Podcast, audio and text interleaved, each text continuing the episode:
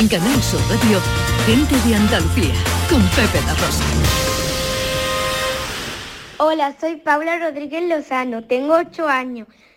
Vivo en Gilena, Sevilla, y los fines de semana en casa se escucha Gente de Andalucía. Aquí comienza el programa 212. No se lo pierdan, que lo vamos a pasar muy bien. ¡Feliz Año Nuevo! Hola y tú. Hola, hola.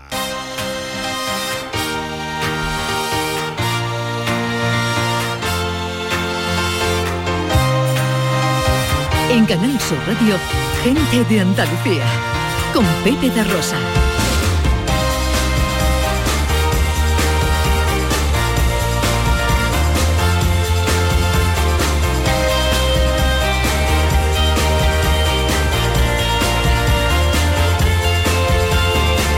Hola, hola, hola, ¿qué tal? ¿Cómo están? ¿Cómo llevan esta mañana de domingo 9 de enero de 2022? Pues ojalá que la compañía de sus amigos de la radio lo esté pasando bien la gente de Andalucía. Desde el estudio Valentín García Sandoval tomamos el relevo del gran domi del postigo, el verbo hecho radio, y afrontamos tres horas menos cuarto, hoy terminamos un poquito antes, que hay furbo, para viajar por Andalucía a través de una apasionante aventura de la radio y hablar de nuestras cosas, de nuestra historia, de nuestras costumbres, de nuestro patrimonio, de nuestra gente.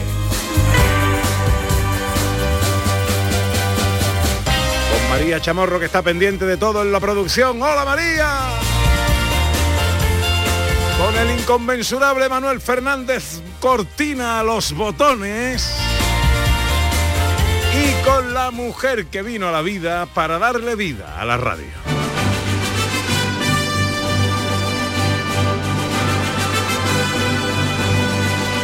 Ella es el tintín de mi tontón, el pum pum de mi pam pam, el tolón tolón de mi granja, el run run de mi tantán, tan tan tan que realmente sabe a naranja, una lluvia que no moja, es un frío que calienta, la flor que mejor se escoja, esa gotita de soja que a mi ensalada alimenta, es Shakespeare escribiendo el Quijote, es la divina comedia pero escrita por Homero, Góngora con su nariz dando un abrazo a Quevedo, el libro del rey Lear, escrito para que lo lean. El decibelio de mi micrófono, el búmetro de mi auricular, es mi compás más isócrono. Ella es Ana Carvajal.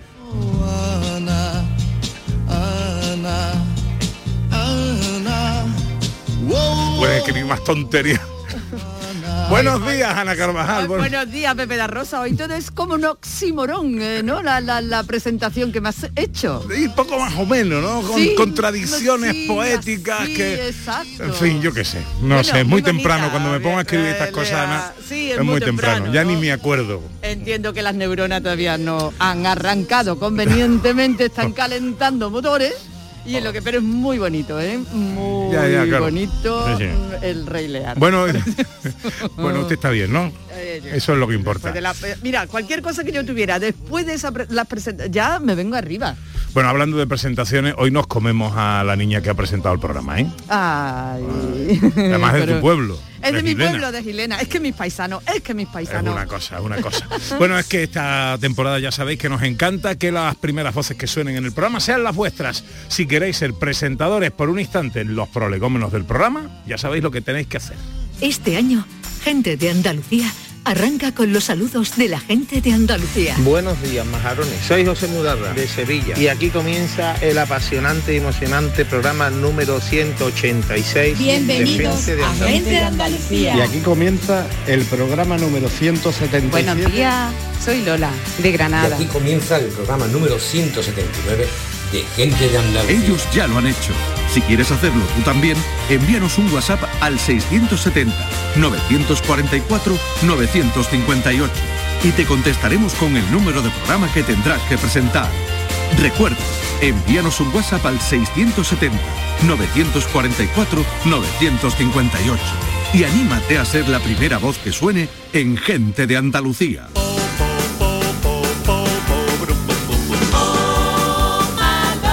Vamos a darle un palito al sumario para saber un poco las cosas que vamos a contar a lo largo de estas dos horas y 45 minutos de radio con unas primeras paradas en una romería en Almería y, y con historia en Sevilla. Así es, la Virgen del Mar, eh, patrona de Almería y un interesantísimo paseo por la historia postal de Sevilla entre los siglos XVIII y XIX. Si os gustan los juguetes antiguos, no os perdáis la visita que hacemos al Museo Andaluz del Juguete Vintage. Y ama- hablando de moda flamenca, que se convierte en atractivo turístico en Andalucía. En nuestra gente interesante, todo lo que hay que saber acerca de nuestra ganadería y la carne que consumimos y exportamos. El humor con David Jiménez, la música con el profesor Carmona y la filosofía con Raquel Moreno. María Chamorro y sus fotos y las vuestras, Iges y la ciencia, Raquel Campuzano y la tecnología. Y terminamos con la receta en un minuto de Dani del Toro. Todo esto y mucho más hasta las 2 menos cuarto de la tarde, si tienen ustedes la bondad de acompañarnos como siempre aquí en Canal Sur, como siempre aquí con su gente de Andalucía. Hola, buenos días.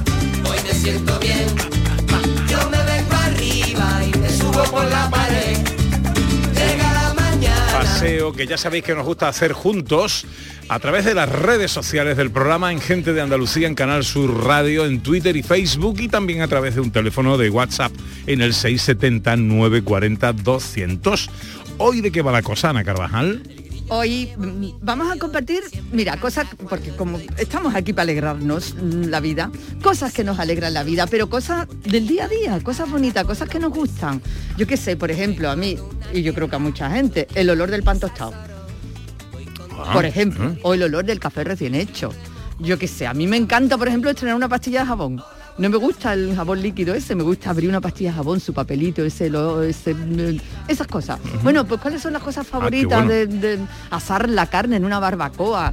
Eh, abrir una lata de aceituna, yo qué sé, cosas que nos alegran la vida, pequeños detalles de cada día, cosas que nos gustan, nuestras cosas favoritas. Bien, el profesor Carmona en, eh, en el cierre de su intervención hoy Mm. hablando del jazz, del viejo jazz, nos trae precisamente un tema eh, con este título, Mis cosas favoritas, con una versión de. Sarah Vaughan, eh, aunque tenemos un montón de versiones ahí de un montón de artistas famosos. Mis cosas favoritas. Pero está bien porque es un ejercicio, Pepe, a veces tenemos un montón de estas cosas muy bonitas que nos alegran la vida y no somos muy conscientes de ellas. Y haciéndonos conscientes yo creo que nos la alegran el doble. Me parece muy bien, me parece muy interesante. ¿Y cuáles son vuestras cosas favoritas?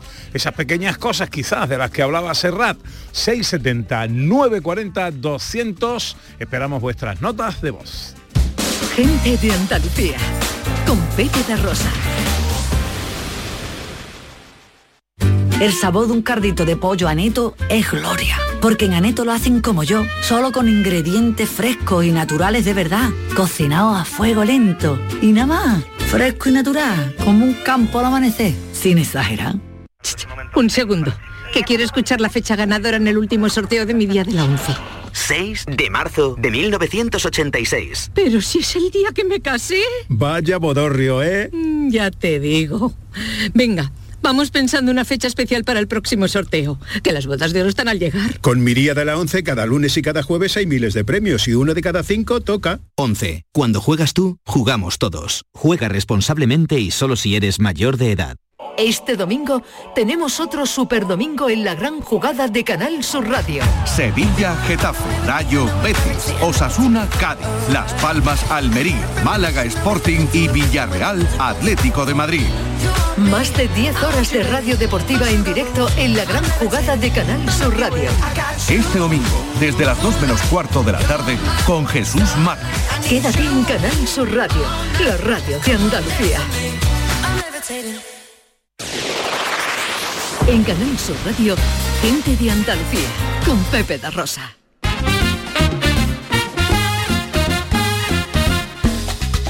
11 y 12 arrancamos ya nuestro paseo por Andalucía en una jornada en la que vamos a tener unos cielos hermosos. Me encanta el color del cielo en esta época del año. En verano con, con el calor el cielo se pone más blanco, ¿no? Pero el azul de esta época Está como quemado porque el sol y la luz es muy fuerte, pero ahora la luz es maravillosa. Pues vamos a tener unos cielos despejados en Andalucía, algo de nubes quizás al anochecer en la Sierra Morena eh, y unas temperaturas que suben un poquito en la vertiente mediterránea. Hasta 18 grados vamos a alcanzar en Málaga y Huelva, 17 en Almería, 16 en Cádiz y Sevilla, 15 en Córdoba y Granada, que va a registrar hoy la mínima con menos 3 grados, y 13 tan solo en Jaén. En el arranque del programa queremos recuperar un sonido. Ayer supimos del fallecimiento del torero Jaime Hostos a la edad de 90 años a causa de un infarto mientras estaba en un viaje fuera de España, según confirmó su propia eh, mujer. El torero llevaba varios meses con un estado complicado de salud, habiéndose tenido que operar en dos ocasiones en los últimos meses y haberse contagiado del el coronavirus. María Ángeles Grajal, su esposa, se encuentra destrozada, como es de esperar, eh, por la situación que le ha pillado totalmente sola, además al estar la pareja de viaje en Colombia. Tenía pensado este sábado eh, la pareja regresar a Madrid. eh, después de este viaje, como digo, a Colombia, en Cartagena de Indias, concretamente con unos amigos. Y tenemos un sonido precisamente de los compañeros del programa Centenarios, el programa que cada lunes rinde homenaje a los andaluces más longevos a través de sus propios testimonios. Pues el pasado 18 de octubre eh, viajó a Sevilla a conocer a la gran figura del toreo Jaime Hostos. Nuestra reportera Rocío Gelo y la propia esposa del torero repasaron la increíble trayectoria profesional y vital hasta los 90 años en su propia voz. Y este fue uno de los sonidos del programa. ¿Cómo vas a pasar estas Bueno, navidades? primeramente lo voy a pasar eh, aquí, una parte de ella con mi familia, con mis íntimos amigos, con mm, todas las personas que, que son eh, muy allegados a mí, eh, que me han servido para algo en mi vida. Y después, pues pienso terminarla en Colombia, donde me quieren mucho, en Cartagena de India, donde hemos he ido muchos años, porque hay un clima maravilloso y además allí tenemos muy grandes y buenos amigos, que le encantaría que pasáramos la Navidad con ella porque no dejan de llamarme que venga, que venga, que venga, comprende y procuraremos ir, si Dios quiere, de modo que no se preocupen. Pues eh, Jaime Hostos será incinerado en Colombia, será su mujer quien traiga la ceniza a España, donde eh, se le realizará la correspondiente despedida con familiares y amigos. Descanse en paz el bueno de Jaime Hostos. 11 y 16. Una carta te escribo de cuando en cuando. De cuando en cuando. Bueno, en nuestra primera parada os vamos a proponer un paseo por la historia, un paseo por la historia postal de Sevilla desde 1717 a 1850 a través de una muestra que hace correos eh, con una colección muy interesante y curiosa, Sí, Ana. una colección muy curiosa de felicitaciones de carteros, ¿no? Es la historia parte de nuestra historia, porque antes realmente el cartero te entregaba la carta en mano. Había una relación personal, ¿no? Ahora, bueno, se relacionan con el buzón, como mucho. Y bueno, es curioso porque tiene muchas anotaciones muy entrañables, la verdad. José González es vocal de la Sociedad Filatélica Sevillana, que es quien organiza esta muestra. Eh, don José, muy buenos días. Hola, buenos días. ¿Qué tal, amigo? ¿Cómo estamos? Feliz año nuevo. Muy bien, muy bien. Dentro de lo que cabe, bien. Bueno, eh, eh, cuéntanos, esta mm, muestra que se recoge en la oficina principal de Correos de Sevilla, exactamente qué recogen, qué vamos a poder ver ahí. Pues mira, esta muestra es el segundo ciclo, porque esa muestra la organiza la Sociedad Filatélica Sevillana eh, en colaboración con Correos y, lo que pretendemos es que esté permanentemente expuesto al público y le vayamos mensualmente cambiando los contenidos. Este contenido es, es el segundo que estará disponible a la visita hasta el día 15 de este mes. Y lo que tiene es un, en principio, un cuadro donde está la historia postal de Sevilla desde 1717 a 1850, que empiezan los sellos, con las distintas marcas postales que había antes de la filatelia. Es una recopilación interesante y con textos explicativos de los periodos en el que se han puesto. Después eh, hay dos cuadros curiosísimos con las felicitaciones que entregaban los carteros a su usuario eh, para recibir el aguinaldo. Ah. Se daba una tarjetita con de felicitación, que decía más o menos, pues el cartero les felicita la fiesta y les desea tal y cual, y entonces le daban una propina, porque entonces el cartero tenía una comunicación muy estrecha con su usuario. Incluso en algunos casos le leía las cartas a personas que no, que no sabían leer. Y entonces le informaba, pues, carta de tu hijo que está en la mil y tal y cual. Era una relación muy cordial y, y muy buena. Y eso es muy interesante, tiene unos textos explicativos y son cosas curiosas. Desde 1800 y pico hasta que se inventaron los buzones de correo y el cartero pues dejó de, de tener contacto personal y cuando ya el cartero te llama al timbre es que o, o Hacienda o una monta del ayuntamiento ¿me entiendes? entonces tú el cartero ya no es tan Anda que no. gracioso ni tan simpático ¿eh? ya el cartero tiene otro sentido así que y después hay unos cuadros con filatelia tradicional. En este caso son los sellos que ha emitido España sobre turismo, los castillos y algunas cosas dedicadas a un público más, más infantil. José, es una obra, eh, digo una obra, una exposición que la estaría, eh, sería muy recomendable eh, visitar en familia, visitar con nuestros hijos. Ellos han conocido ya solamente esta comunicación básicamente por correo electrónico, ¿no? Eh, Claro. Entonces sería muy interesante para que viesen y conociesen el funcionamiento de la comunicación en otros tiempos, ¿verdad?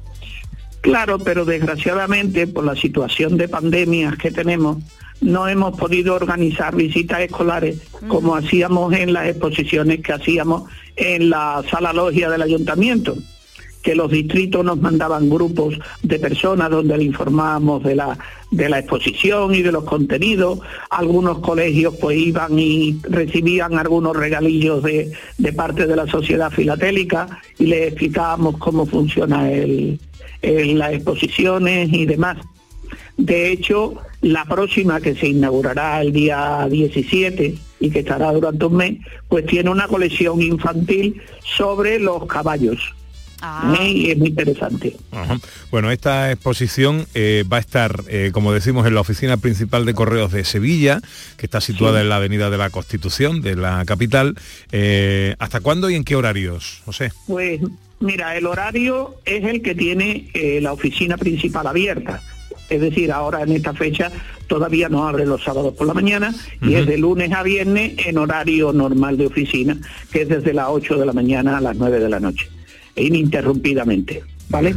Eh, eso es el horario que podemos tener disponible, puesto que los festivos correo está cerrado. Vale. ¿Y hasta cuándo? Hasta el viernes 14. Hasta el viernes 14. Pues Que, que- que va a ser sustituida eh, o eh, cambiada por otra exposición muy interesante también. Sí, sí, esa que te he dicho, lo de los caballos, porque... ¿Y la eh, de la se ha Giralda que me había contado, esa, José? esa la hemos pospuesto Ah. para una fecha un poquito posterior, para que coincida con un periodo de más turismo en Sevilla, que creo que puede ser de mucho interés. Bueno, pues ahí está, un paseo por la historia postal de Sevilla desde 1717 a 1850. José González, vocal de la Sociedad Filatélica Sevillana, gracias por contarnos esto tan interesante. ¿eh? Yo me voy a pasar seguro porque me parece Sí, la una cosa realmente mucho la pena. atractiva. Un abrazo, José, y feliz Un año nuevo, hombre. Un abrazo, gracias. Adiós. Si vienes al sur, te cantaré una canción de amor en primavera.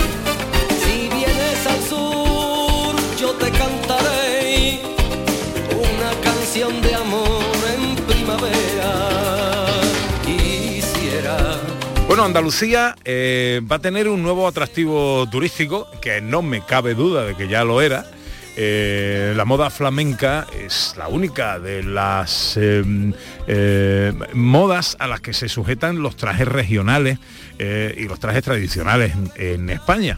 Cada año es un auténtico espectáculo comprobar cómo diseñadores y eh, quienes portan estos vestidos y trajes eh, renuevan con arreglo a la moda y a las tendencias los trajes que visten nuestras fiestas, ferias y romerías. Bueno, pues eh, el Andalucía Destino de Moda va a convertir un proyecto generado por la empresa Go Eventos y Comunicación en colaboración con la Consejería de Turismo de la Junta de Andalucía va a convertir a Andalucía en un destino de moda. Así es, Pepe, una serie de acciones que están enfocadas precisamente a eso, a dinamizar el destino Andalucía a través de este aspecto que es clave en nuestra historia, ¿no?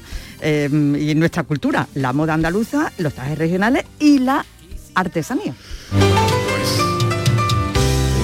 tipo que no para, digo yo que alguna vez descansará para echar una cabezadita por lo menos, es Javi Villa, uno de los propietarios de, junto a nuestra querida Laura Sánchez, de la empresa Go Eventos y Comunicación, que han sido los creadores de este proyecto Andalucía Destino de Moda.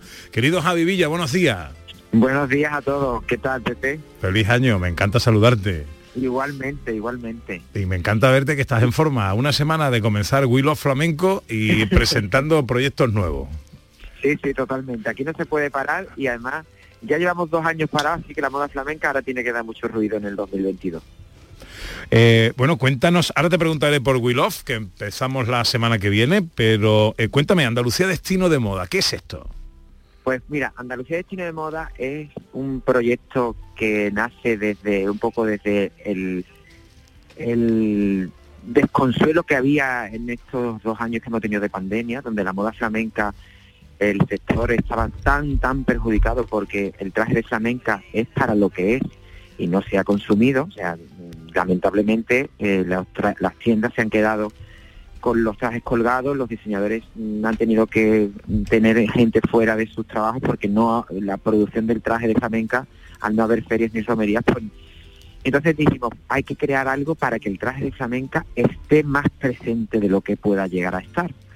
Y más que el traje, la moda. O sea, que la moda flamenca, que sirve tanto de inspiración a diseñadores de la talla de Dolce Gabbana, por ejemplo, pues mm, seamos nosotros los que hagamos eso.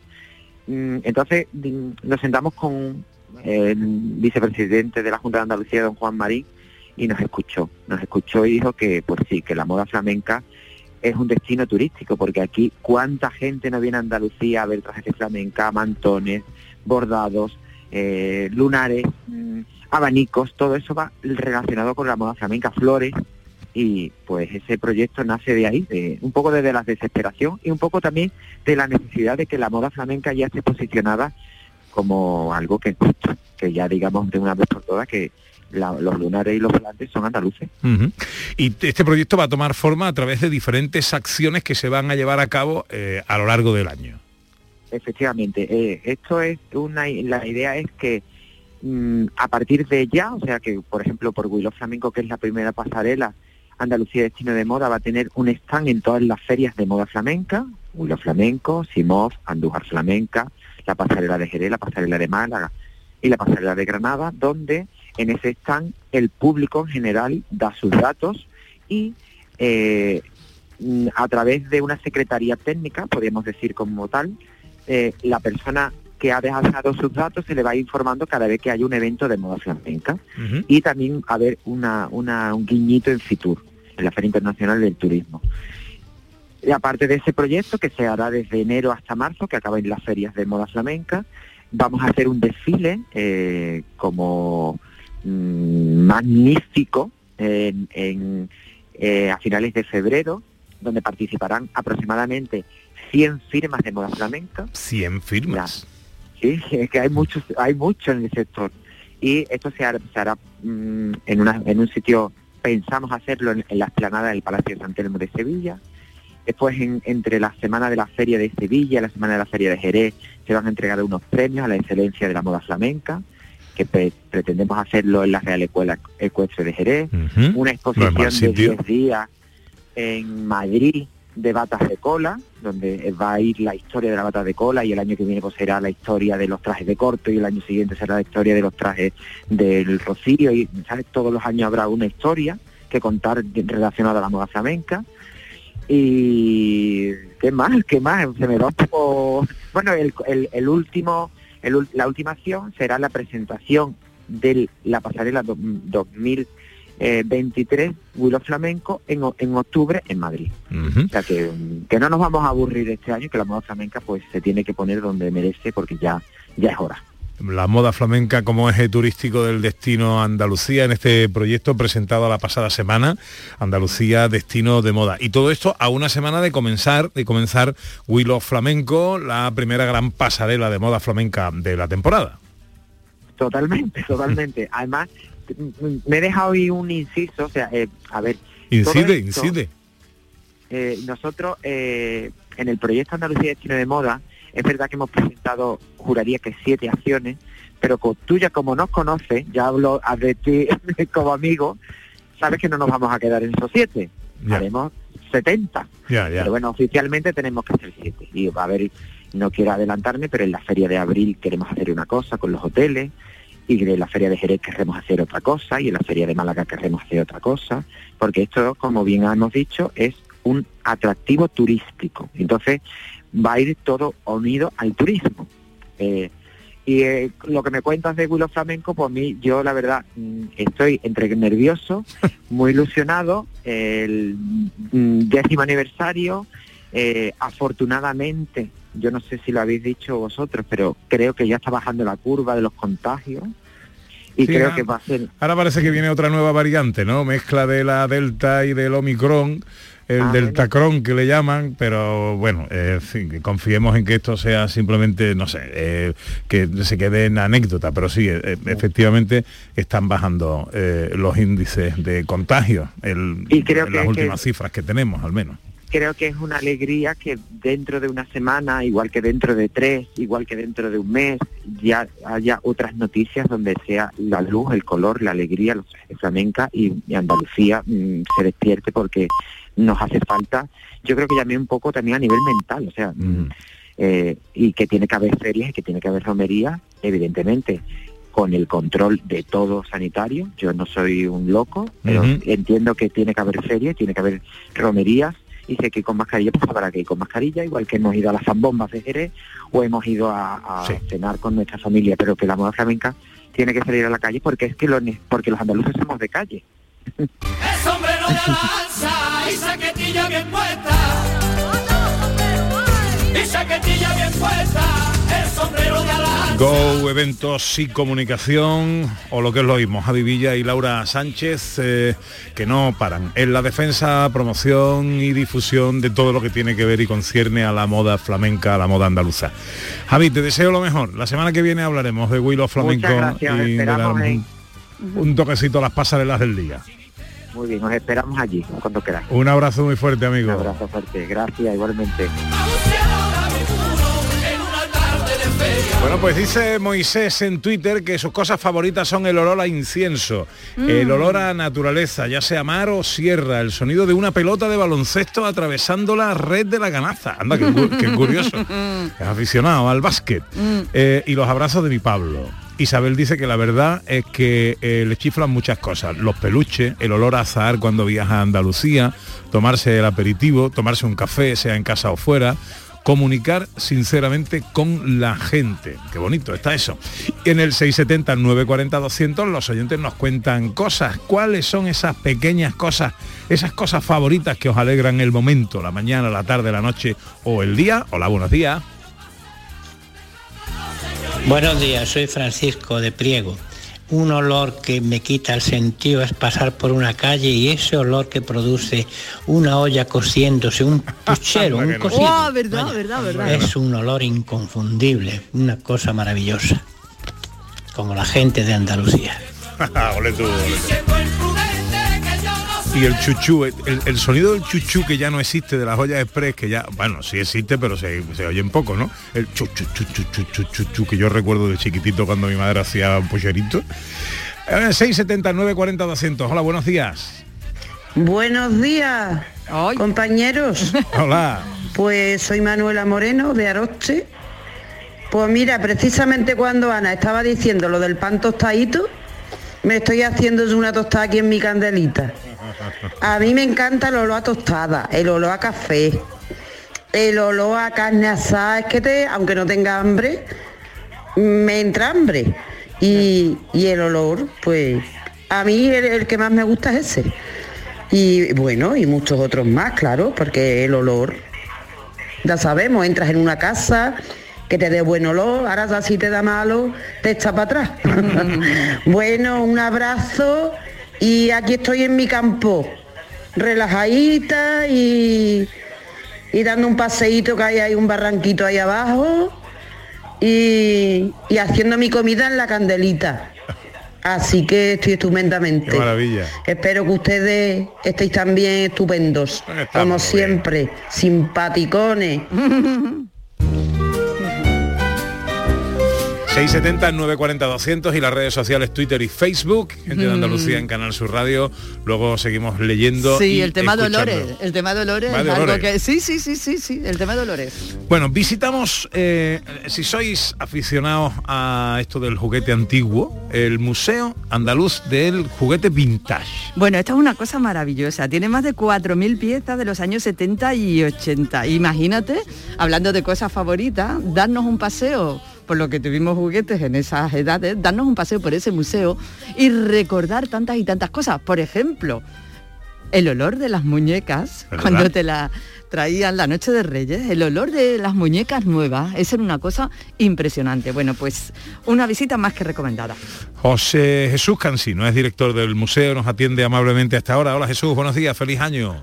Hola, buenos días, feliz año a todos. ¿Qué tal, hombre? Pues muy bien, aquí rodeado de juguetes. No, ¿qué- ¿qué, te- qué tenemos ahí? Cuéntanos. Bueno, aquí, aquí es que tenemos a, a mucha gente, aquí tenemos a las Nancy, a las Barriguitas, Oh. a los Air Gun Boys, a los Madelman, a los Hyperman, a los Masters del Universo, aquí tenemos todo, todo lo que hubiese en los 70 y los 80 y eso para niños está aquí. O sea, juguetes de los 70 y de los 80, que esto es en mi, en mi época. Bueno, ya los 80 se me quedaron ya, a lo mejor ya estaba yo ya más veterano. Pero bueno, yo me acuerdo perfectamente de los Hyperman, eh, más que de los Madelman. Porque Sí, los, ¿no? sí, yo era más de Hyperman que de Madelman, quizás por la edad, ¿eh? porque estos vinieron eh, después. Y incluso alguna videoconsola retro, ¿no? Veo que hay por ahí. Sí, aquí, aquí ya te digo, tenemos intentamos hacer un poco un recorrido por lo que fue la infancia en esos años, ¿no? Ya incluso nos estamos adentrando un poquito en primero de los de los 90 y, y aquí hay de todo, o sea, el juguete es el objeto estrella, pero también tenemos los TVOs de la época, tenemos álbumes de cromos, tenemos material escolar, tenemos discos, de hecho tengo a- aquí hay unos discos que a lo mejor te suenan, hay uno de los cuatro detectives que canta un señor que se llamaba Pepe la Rosa. Ah, qué bueno. que eso, o el disco de JR, que lo tengo ahora mismo en la mano. Pues mira, el primero es del año 74, el segundo del año 82. Anda. Ah, qué bien lo recuerda. Claro, yo te lo dato bien eso. Ah, y también Jesús tenemos objetos icónicos que todos recordamos, como por ejemplo la colonia Chispas. La colonia chispas, correcto. Es que, es que ya te digo, se trata simplemente de estimular eh, los recuerdos de, de la gente de esa época, de todo lo que tuviese que ver un poquito con, con eso, con su niñez y con... Correcto, tenemos el papel del elefante, yo no sé si os acordáis del papel del elefante. que era el papel de lija, vamos, que eso dejaba... Sí, sí, sí, sí, que sí. limpiaba así, y se dejaba el culo regularito. Oye, Jesús, di- dime una cosa, ¿quién va más a visitar el museo, los niños o los mayores? Eh, los mayores. Claramente. La gente en que, en que tiene así una media de edad entre los 40 y los 60 años, mm, vamos, eh, vienen aquí y, y- y vuelven a la niñez.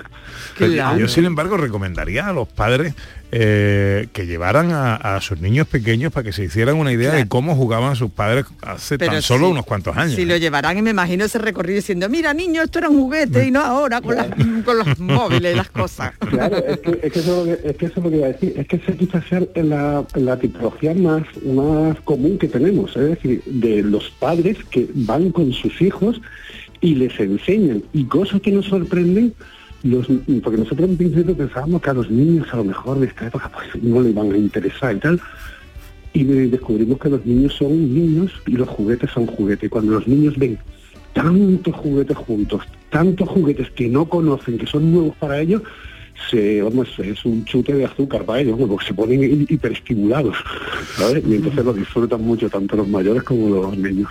Eh, Jesús, cuéntanos dónde está el Museo Andaluz del Juguete Vintage y en qué días y horarios los podemos visitar. Pues mira, el Museo Andaluz del Juguete Vintage está en una de las localidades más bonitas que tenemos aquí en Andalucía, que es Osuna. Y eh, pues pueden visitarlo eh, de, viernes, sábados y domingos de 10 a 2 y de 4 y media a 8 y media y los jueves por la tarde de 4 y media a 8 y media nada más. Pero el fin de semana, mañana y tarde pueden venir Pues a un precio de 2 euros nada más. Ah, Eso es lo de menos, porque me- me- bien que merece la pena. Eh, aún recuerdo la foto que me hice contigo en Fitur con ese Massinger Z de dos metros, que, era, mi, era como mi dibujo favorito, ¿no? Oh, el Mazinger. y, y todo esto. Eh, Jesús, que me alegra mucho saludarte, hombre, que eh, te vaya todo muy bien y que eso lo visite mucha gente que y con los niños, eh, que se animen los padres a llevar a los niños, que se hagan una idea de cómo jugábamos hace unos años nosotros. Y a vosotros esperamos también para, para que vengáis a visitarlo. Un abrazo muy fuerte, amigo. Un abrazo. Is anybody going to San Antonio or Phoenix, Arizona? Any places I Museo Andaluz del Juguete Vintage en Osuna. 39 minutos sobre las 11. Unos consejos y enseguida hablamos de eh, nuestras ganaderías, la carne que comemos y la carne que exportamos. En Canal Sur Radio, gente de Andalucía con Pepe da Rosa. ¿En qué capítulo de tu vida estás ahora? ¿Quieres hacer una reforma? ¿Cambiar de coche? ¿Tus hijos ya necesitan un ordenador para cada uno? ¿O quizás alguno ya empieza la universidad? ¿Habéis encontrado el amor y buscáis un nidito? En Cofidis sabemos que dentro de una vida hay muchas vidas y por eso ahora te ofrecemos un nuevo préstamo personal de hasta 60.000 euros. Cofidis, cuenta con nosotros. Esta Navidad, Vitaldent va a sonar más que nunca. Porque la primera visita es gratuita si vienes a cualquiera de nuestras clínicas. Y es que para nosotros, el mejor regalo es verte sonreír. Pide cita en el 900-101-001 y ven a Vitaldent. En cofidis.es puedes solicitar cómodamente hasta 60.000 euros. 100% online y sin cambiar de banco. Cofidis, cuenta con nosotros.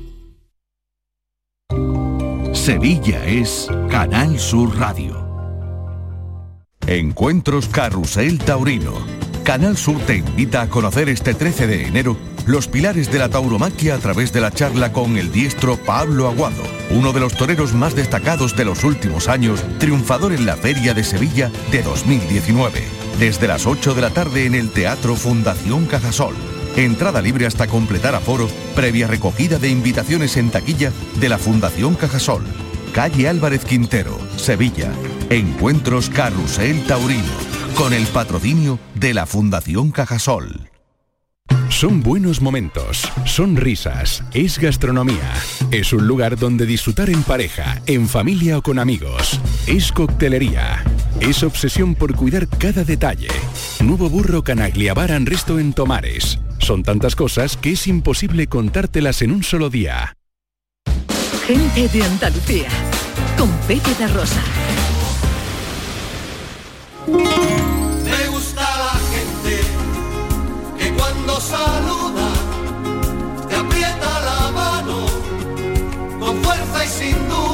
19 minutos para las 12, esto es Canal Sur Radio, esto es Gente de Andalucía. Esta semana queremos dedicar este espacio que llamamos Gente Interesante a un tema que lleva navegando en las aguas de la discordia toda la semana.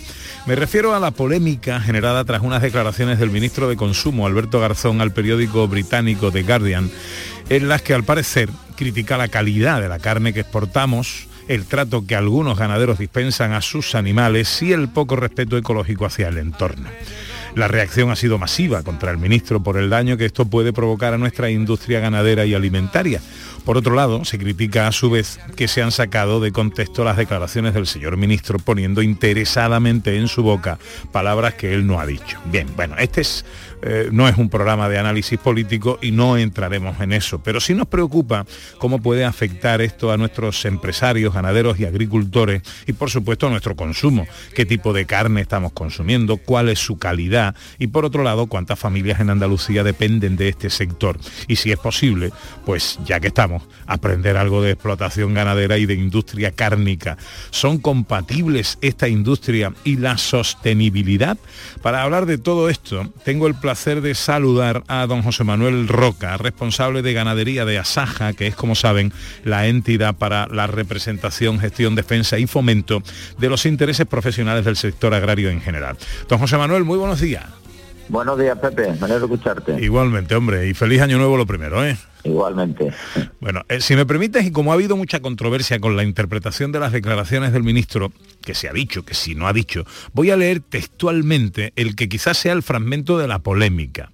Dice así, cogen un pueblo, eh, se refiere a las empresas de ganadería, cogen un pueblo de la España despoblada, meten 4.000 cabezas de ganado o 5.000 o 10.000, contaminan los suelos, contaminan el agua y después normalmente se exporta. Es una carne de peor calidad, es un maltrato animal, además lo que se produce y es un impacto descomunal y desproporcional.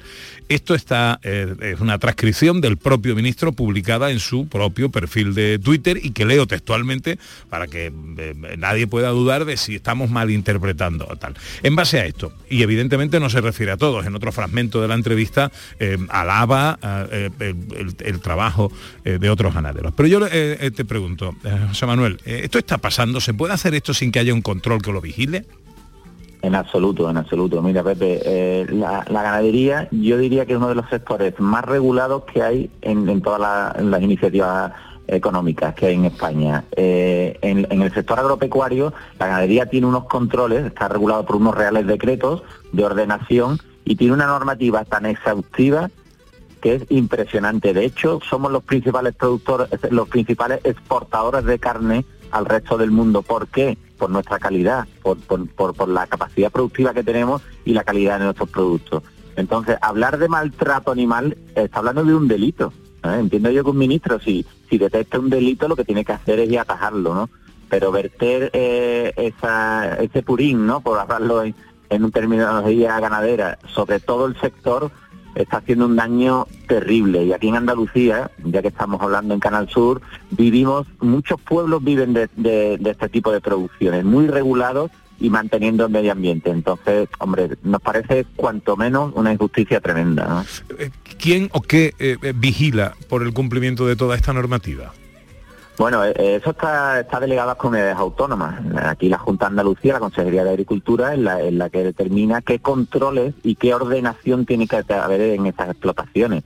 Ya digo que está todo muy regulado y además hay unos cumplimientos muy exhaustivos. Aquí tenemos municipios, por, por nombrar tres, que son probablemente los que tengan mayor mayor capacidad, como Huerca Lovera, como Carmona o Campillo.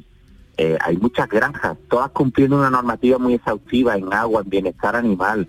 Es impresionante la normativa que hay que cumplir y, y- y- y el mercado exterior sabe de ello. Por eso China, cuando ha tenido el problema de porcino, ha comprado a España. ¿no? Podía haber elegido en todo el mundo y nos ha comprado a nosotros, porque sabe de la producción que tenemos tan sostenible.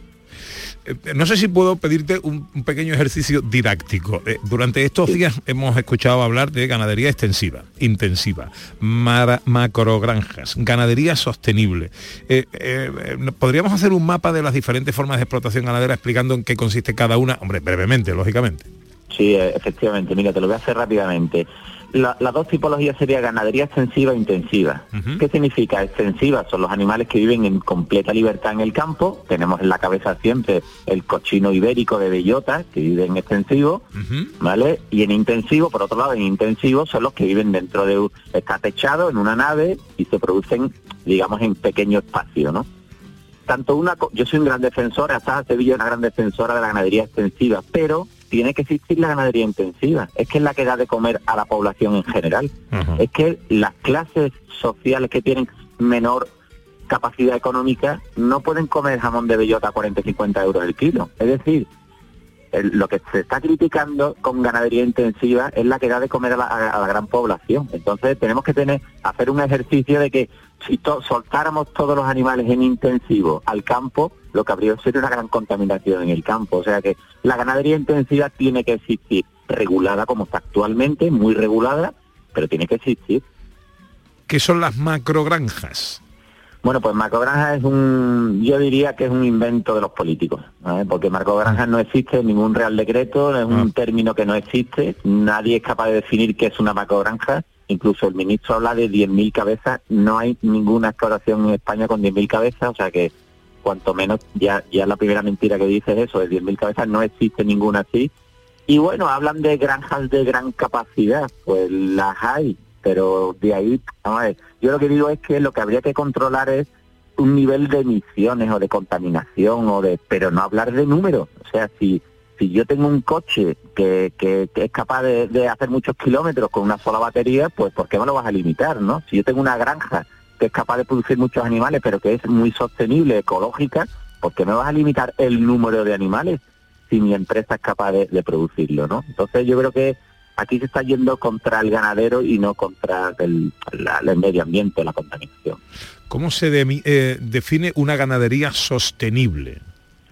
Bueno, pues una ganadería sostenible es que cumple una serie de requisitos medioambientales y que a la hora de producir es capaz de producir carne o producir leche o producir huevos eh, con un impacto menor sobre el medio ambiente. Y las hay. Aquí en Andalucía somos pioneros, somos vamos, somos casi los lo, donde hay más ganadería en ecológico es aquí en Andalucía, o sea que somos pioneros en este en este asunto.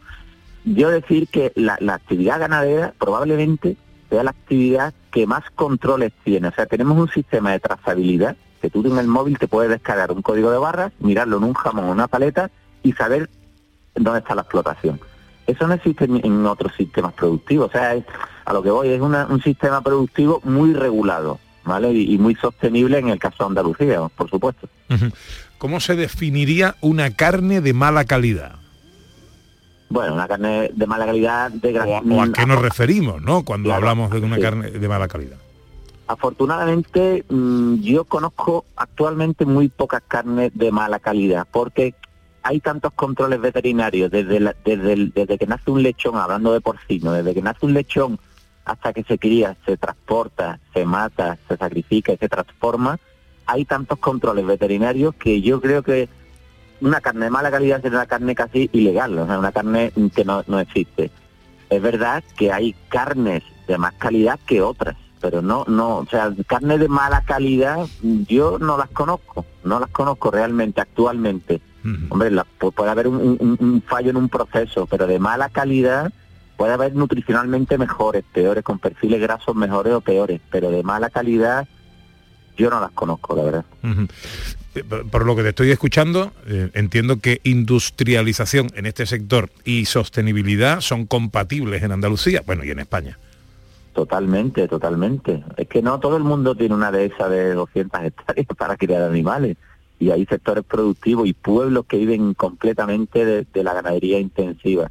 Y ya digo que está todo muy regulado. Y hoy en día es muy difícil mm, eh, es- esas cosas que tienen los políticos en la cabeza de que contaminan del maltrato animal. Es que eso no existe. Yo no digo que, que pueda haber un- uno de cada de cada 3.000, pero bueno, que vayan a, y a, a ese caso en concreto. Pero pero en líneas generales tenemos un sector muy sano, un sector muy productivo y además que tenemos niveles de exportación tremendo, que estamos tirando del carro de la economía en, en lo- en lo- en las épocas malas, ¿no? Ya se viene a atacar al, al sector ganadero.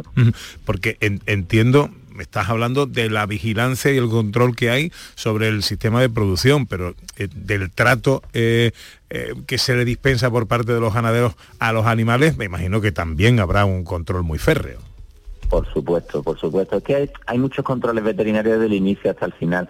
Además, yo trabajo con ganaderos continuamente y los conozco perfectamente. Y de verdad que los, los mayores animalistas que hay en este mundo son los, son los ganaderos. Viven de ellos, además, le va, le va su economía en ellos. Y son grandes protectores de los animales, sin lugar a dudas. Em, ¿Cuánta gente vive directa o indirectamente de la ganadería en Andalucía? Bueno, pues muchísimas explotaciones, muchísimas explotaciones. Yo mm, he hecho un cálculo más o menos, en Andalucía podemos tener, en porcino solo podemos tener unas 10.000 explotaciones. Y la mayoría son de capacidad reducida o incluso de autoconsumo. Es decir, o sea que todo esto que se habla de, de macrogranja y tal, en el caso de Andalucía y en otras regiones no tiene nada que ver con, con esta realidad, ¿no? Eh, Andalucía produce muchísima carne tanto intensivas como extensivas, cada uno con sus calidades y sus precios, que dan un perfil en los supermercados que pueden acceder distintas economías. Pero grandes pueblos y pequeños pueblos viven de la ganadería y es la base de la economía. Si se caen esa- esas explotaciones, caería el pueblo. ¿no? ¿La ganadería andaluza y su producción cárnica tienen clientela en el Reino Unido? Sí, sí, muchísimo, muchísimo. Últimamente, en los últimos años, eh, en el caso del porcino, con el tema de la peste porcina africana, que las explotaciones han aumentado muchísimo, eh, no solo exportamos a China, sino al resto de, al resto de Europa y, Reino Unido es uno, uno de nuestros grandes clientes. Y no solo de ganadería intensiva, sino de ganadería extensiva. Somos unos grandes exportadores de carne, pero además vivos. eh, exportamos animales vivos, no, no, no solo carne, sino barcos que vienen y van a países terceros con animales vivos. España es un, gran país de ganaderos y el resto del mundo lo sabe. Eh, me cuesta pensar que intencionadamente un servidor público como es el ministro de Consumo de un gobierno como el nuestro eh, eh, vaya intencionadamente a, no sé hacer daño. Pero una, una publicidad como esta como la que se ha generado estos días puede dañar al tejido productivo ganadero en Andalucía Hombre, pues no, no solo no solo puede dañar, sino que la ha dañado, que la ha dañado. Porque ya no es la, ya no, esta es la serie la tercera vez que este señor se dedica a, a decir mm, cosas que no son verdades, porque intentó meter el tema del semáforo, el Nutri-Score este, que, que metía al, al jamón ibérico eh, y lo, lo equiparaba con la, con la comida basura, y luego habló de, de las emisiones de CO2 en la ganadería, dando unos datos de, de, digamos, de grupos ecologistas y sin tener en cuenta los datos científicos. Aquí el problema es que para hablar de estas cosas hay que saber y yo no yo no no, no creo que la, haya hecho queriendo, pero es que hay que conocer estos datos y tiene que hablar con científicos, con ganaderos, con representantes de ganaderos y con gente o veterinarios, gente que se dedica a esto de verdad. No no no leer cuatro Twitter y retuitear y irte a un periódico internacional y hablar muy mal de un sector que a mucha gente le va el pan en ello. José Manuel Roca, responsable de ganadería en Asaja, es responsable concretamente de ganadería de Asaja Sevilla. Eh, te agradezco mucho porque creo que hemos arrojado un poquito de luz. Yo me he enterado un poquito más de, de todo, desde luego, eh, y espero que bueno que todo se reconduzca. No sé si quieres añadir alguna cosa más por tu parte. Bueno, nada, que, que, que la gente tenga mucha tranquilidad, que consuma carne, que somos, somos el país con mayor esperanza de vida, gracias en parte al consumo de carne de calidad que tenemos aquí y que no tenga ningún problema, que las cosas en el sector primario se hacen muy bien. Te mando un abrazo enorme, José Manuel. Muchas gracias, Pepe. Feliz año.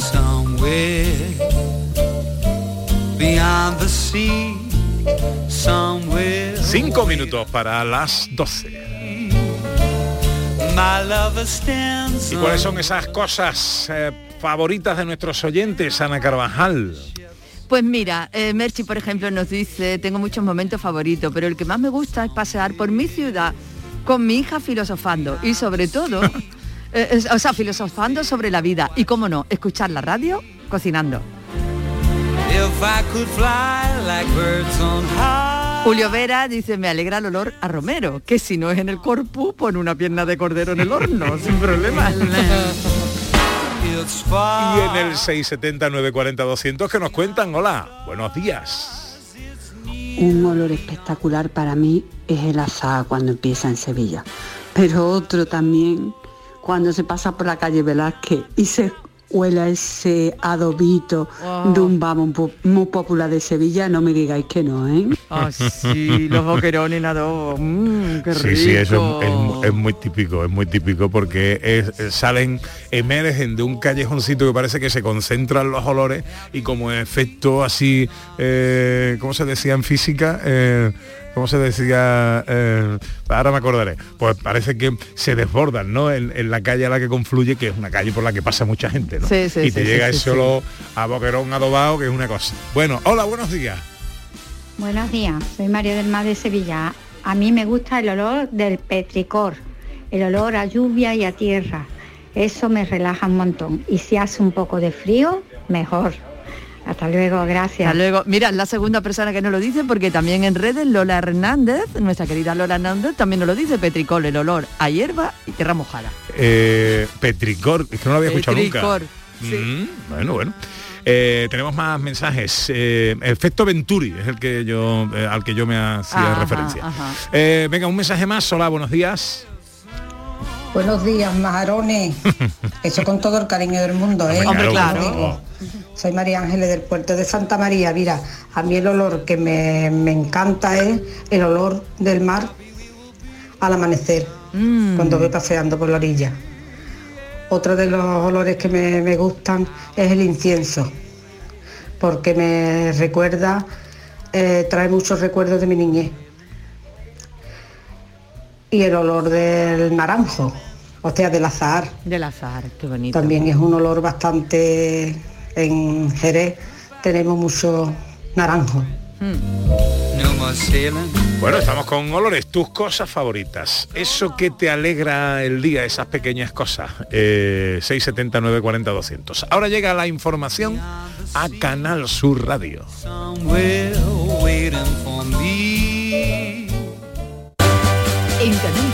Gente de Andalucía con Pepe da Rosa. Canal Sur Radio, Sevilla.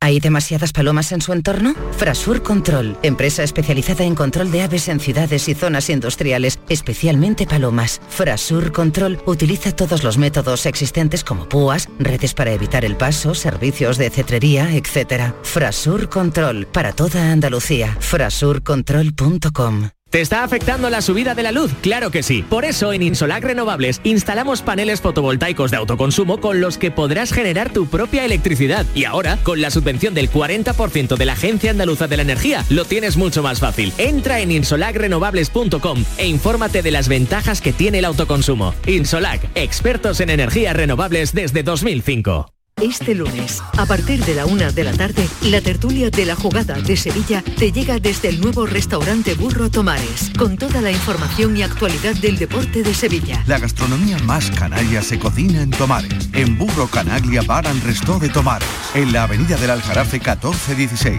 Disfruta de la experiencia Burro Canaglia Bar and Resto de Tomares. Te quedarás sin palabras.